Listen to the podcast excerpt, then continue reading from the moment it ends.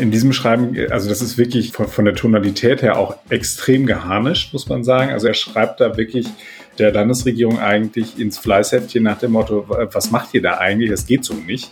Vor knapp dreieinhalb Jahren ordnete das NRW-Bauministerium die Räumung des Hambacher Forsts an, wegen fehlendem Brandschutz.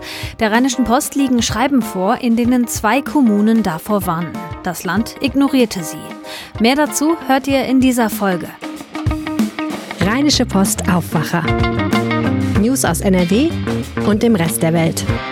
Und wir sprechen über Sophie Flüger. Sie ist in einem männlichen Körper geboren, identifiziert sich aber als Frau und sie sagt, ich habe einen Job nicht bekommen, weil ich transgender bin. Mein Name ist Wiebke Duppe. Herzlich willkommen zum Aufwacher am Dienstag, den 22. Februar. Hambi bleibt. Wenn ich das höre, dann habe ich direkt wieder die Bilder vor Augen, wie vor knapp dreieinhalb Jahren Protestierende von Polizeikräften aus den Bäumen geholt wurden und wie ihre Baumhäuser zerstört wurden. Die Anordnung dafür kam vom NRW-Bauministerium und die Begründung war damals, den Baumhäusern fehlt der Brandschutz. Heute wissen wir, diese Begründung, die hat vor Gericht nicht standgehalten und der Hambi darf auch erstmal bleiben. Warum sprechen wir jetzt aber drüber? Unserer Redaktion liegen Schreiben vor, in denen die betroffenen Kommunen vor der Räumung gewarnt haben. Die Landesregierung hätte es also eigentlich besser wissen müssen und hat diesen Einsatz, der am Ende zum größten Polizeieinsatz in der Geschichte von NRW wurde, trotzdem angeordnet. Und das Ganze dröseln wir jetzt mal auf mit dem Leiter unserer Landespolitikredaktion Maximilian Plück. Hallo Max, willkommen im Aufwacher. Hallo, grüß dich. Ich würde ganz gerne einmal ganz kurz diesen Grundkonflikt erklären. Warum genau war die Räumung des Hambacher Forsts rechtswidrig? Also da ist ähm, Verwaltungsgericht in Köln ist am 8. September des vergangenen Jahres zu dem Schluss gekommen, dass das eben ein vorgeschobener Grund war. Also dass man nicht mit diesen baulichen Aspekten äh, hat argumentieren können und dass man sich dann eine andere Rechtsgrundlage hätte für suchen müssen. Okay, ich habe gerade am Anfang diese Schreiben angekündigt. Ähm, die haben ja genau davor gewarnt, dass das Ganze rechtswidrig war. Von wem genau kommen diese Schreiben? Was steht drin?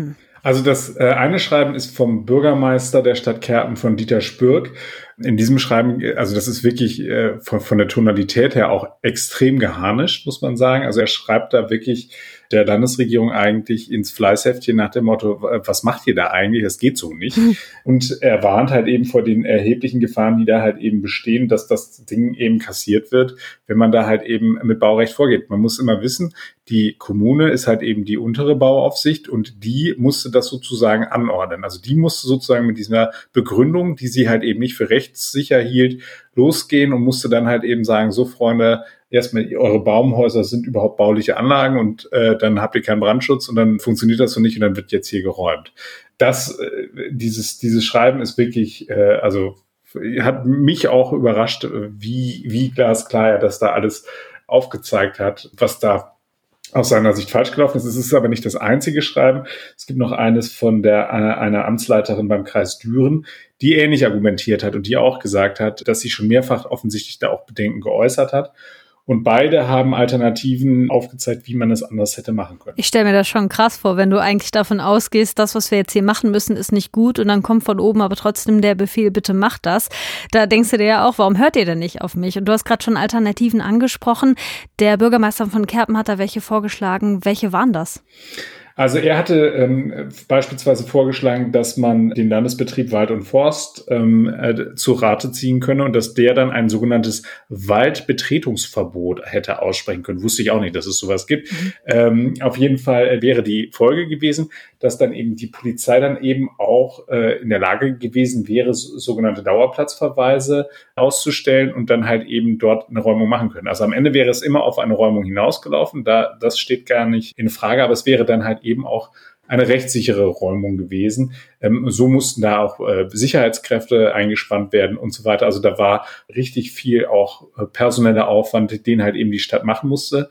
Am Ende ist es wirklich so, dass die auch Sorge hatten, weil äh, die Stadt Kerpen ähm, auch äh, im Nothaushalt ist. Das heißt also, die sind nicht finanzstark, dass sie da auf Kosten sitzen bleiben. Ähm, und das war mit einer der großen Befürchtungen. Deswegen waren sie umso äh, aufgeregter und wollten halt eben, dass das, wenn es gemacht wird, dann halt eben rechtssicher dann am, am Ende auch vonstatten geht. Sind diese Konsequenzen denn eingetreten? Also sitzen die jetzt auf den Kosten oder hatte der Einsatz irgendwelche anderen Konsequenzen? Also es ist natürlich ein wahnsinniger Image-Schaden äh, für halt eben das Land am Ende gewesen, äh, weil wenige Tage später gab es dann eine Gerichtsentscheidung, die dann halt eben das weitere Abbaggern dort verboten hat, äh, aus anderen Gründen.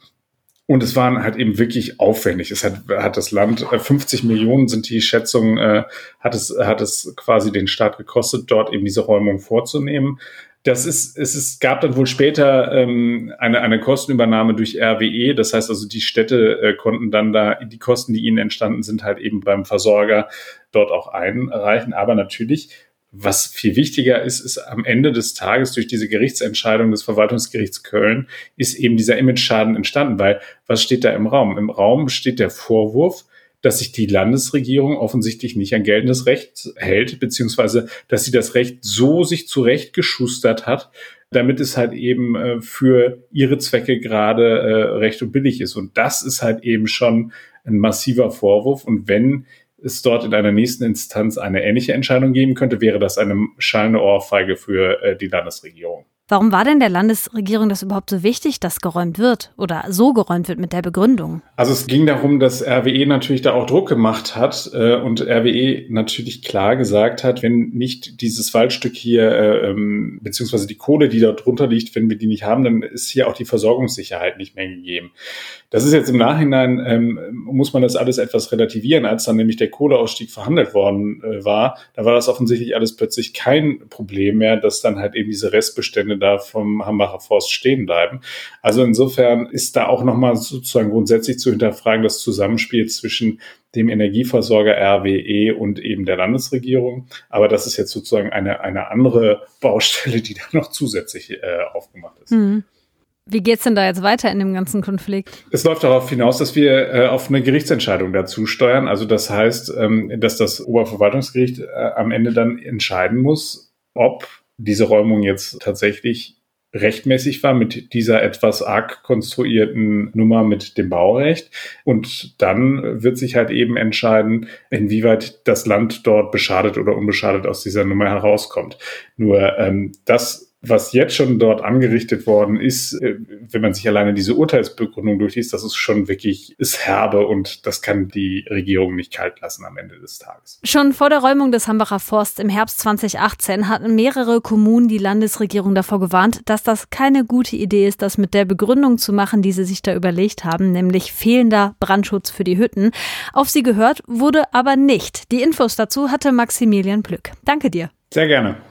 Einen Job nicht zu bekommen, das ist nicht wirklich schön, aber einen Job wegen seiner Identität nicht zu bekommen, das ist diskriminierend. So ist es aber offenbar Sophie Pflüger aus Duisburg passiert, als sie sich bei einer Senioreneinrichtung beworben hat. Sophie Pflüger ist transgender, das heißt, sie wurde in einem männlichen Körper geboren, identifiziert sich aber als Frau und lebt auch als Frau. Über den Fall sprechen wir jetzt was ausführlicher mit NRW-Reporterin Jana Marquardt. Hi Jana. Hallo. Du hast dich mit Sophie Pflüger unterhalten. Was genau hat sie da in der Einrichtung erlebt, wo sie Probe gearbeitet hat? Ähm, Sophie Flüger war Probearbeiten Anfang November letzten Jahres und zwar in einer Mörser Senioreneinrichtung und hat zwei Fachkräften dabei geholfen, den Bewohnern zum Beispiel die Windeln zu wechseln. Sie selbst ist Pflegeassistentin, das heißt also, sie vergibt nicht selber Medikamente, sondern ist tatsächlich da, um ja Essen anzureichen, äh, um die Bewohner zu waschen und eben Windeln zu wechseln. Äh, in der Nachtschicht allerdings ist es so, dass sich das tatsächlich eher darauf beschränkt, äh, Toilettengänge zu machen und halt eben Inkontinenzmaterialien zu wechseln. In dem Fall war es wohl so, dass einige Klienten sie als Mann wahrgenommen haben, erzählt sie mir später. Und einer dieser Klienten wollte sich tatsächlich nicht von Männern pflegen lassen. Deshalb sollte sie dann beim ersten Rundgang vor dessen Zimmer warten, beim zweiten dann aber nicht mehr. Dann war es in Ordnung, dass sie ihn tatsächlich auch pflegt bzw. ihm hilft. Insgesamt sagt sie, sei die Nacht ruhig verlaufen und die Kolleginnen waren sehr freundlich zu ihr. Okay, das heißt, das lief eigentlich in ihrer Wahrnehmung soweit gut. Drei Tage später spricht ihr aber der Heimleiter eine Ansage auf die Mailbox, die sie persönlich als sehr diskriminierend wahrnimmt. Was hat er da gesagt? Genau, diese Mailbox-Nachricht liegt unserer Redaktion auch vor. Der Heimleiter sagt darin, dass die Einrichtung beim Probearbeiten sehr zufrieden mit ihr gewesen sei. Aber das Problem sei nun eben, dass viele Bewohner sich von ihr nicht fliegen lassen möchten. Und der ausschlaggebende Punkt in dieser Nachricht ist, dass er sagt, wegen ihrer Neigung. Sophie Flüger ist sich sicher, dass er damit gemeint hat, dass sie transgender ist. Und wie hat sie dann auf diese Nachricht reagiert? Also ich meine, ihre Identität eine Neigung zu nennen, ist ja schon krass. Erstmal hat sie das sehr wütend gemacht, sagt sie. Sie hat geweint, habe sich zurückgezogen und ja, sie hat es auch als sehr respektlos empfunden, dass man ihre Transidentität einfach als Neigung bezeichnet. Generell kann sie sich nicht vorstellen, zu dem Zeitpunkt und auch jetzt nicht, dass es an den Bewohnern lag, dass sie die Absage bekommen hat. Denn sie hat ja beim Probearbeiten gemerkt, es gab nur diesen einen Mann, der erst Bedenken gehabt hatte und sich später dann aber doch von ihr fliegen ließ. Erstmal wollte sie aber gar nichts gegen die Absage unternehmen, bis ihre Familie ihr dazu riet, sich juristisch beraten zu lassen. Und das hat sie dann auch gemacht. Sie hat sich in Oberhausen eine Anwältin genommen. Was sagt denn die? Genau, ähm, ihre jetzige Anwältin Johanna Kröber, sie ist Rechtsanwältin für Arbeitsrecht, sagt ihr, dass es sich ähm, nach ihrer Ansicht um einen Verstoß gegen das allgemeine Gleichbehandlungsgesetz handelt und deswegen kann Sophie Flüger auch Entschädigung verlangen, weil sie eben aufgrund ihrer sexuellen Identität diskriminiert wurde. Das bedeutet wiederum, dass ihr mindestens drei Monatsgehälter zuständen. Ich habe auch noch mit einem Fachanwalt für Arbeitsrecht aus Düsseldorf gesprochen, Jens Niel. Er sagt, es gilt eine Beweiserleichterung im allgemeinen Gleichbehandlungsgesetz. Das heißt, man muss nur Indizien für die Diskriminierung nachweisen und äh, keine direkten Beweise. Das heißt, ähm, die Mailbox-Nachricht würde tatsächlich aus seiner Sicht auch ausreichen, um zum Beispiel vor Gericht zu gewinnen. Jetzt haben wir also Sophie Flügers Erfahrung und die Einschätzung zweier Anwälte gehört. Was sagt denn das Seniorenheim? Ich habe das Seniorenheim angerufen. Der Leiter wollte mir am Telefon allerdings keine Auskunft geben. Ich sollte mich an die Pressestelle wenden. Die wiederum hat mir mit einer Mail auf meine Anfrage geantwortet und bestätigt, dass Sophie Flüger in der Mörser-Einrichtung Probe gearbeitet hat hat aber auch geschrieben, ähm, dass sie aufgrund geäußerter Beschwerden über diesen probeweisen Nachtdienst nicht eingestellt wurde. Und die Einrichtung sagt außerdem, dass Sophie Flüger mehrere Angebote für ein klärendes Gespräch abgelehnt hätte. Was wiederum Sophie Flüger ja anders darstellt. Sie sagt, dass der Leiter zunächst abgestritten hätte, sich überhaupt diskriminierend geäußert zu haben. Sophie Flüger aus Duisburg hat eine Jobabsage bekommen. Sie sagt, weil sie transgender ist. Und sie geht jetzt rechtlich dagegen vor. Und zwar vor dem Arbeitsgericht in Düsseldorf. Die Verhandlungen starten da am Freitag. Die Infos rund um den Fall hatte NRW-Reporterin Jana Marquardt. Danke dir. Danke dir und bis bald. In den Kurzmeldungen geht es als allererstes um den Ukraine-Konflikt. Seit Tagen gibt es in der Ostukraine immer mehr Kämpfe zwischen prorussischen Separatisten und ukrainischen Truppen. Die Separatistenführer hatten gestern Nachmittag von Putin gefordert, dass er die Unabhängigkeit von zwei von ihnen besetzten Gebieten in der Ostukraine anerkennt. Am Abend hat der russische Präsident das gemacht und im Staatsfernsehen ein Dekret unterzeichnet. Gleichzeitig sagte er auch, dass die Ukraine nie eine eine echte Staatlichkeit gehabt hätte. Diese Entscheidung dürfte den Konflikt weiter befeuern, die EU drohen ihm mit Sanktionen. Alle aktuellen Entwicklungen dazu findet ihr auf RP Online, den Link packe ich euch in die Show. In Köln werden heute die 22 Persiflagewagen vorgestellt. Wegen Corona ziehen sie am Rosenmontag nicht wie sonst durch die Innenstadt, sondern durch das Rheinenergiestadion. Danach werden die Wagen entlang der eigentlichen Zugstrecke aufgestellt, wo sie dann für 24 Stunden stehen bleiben.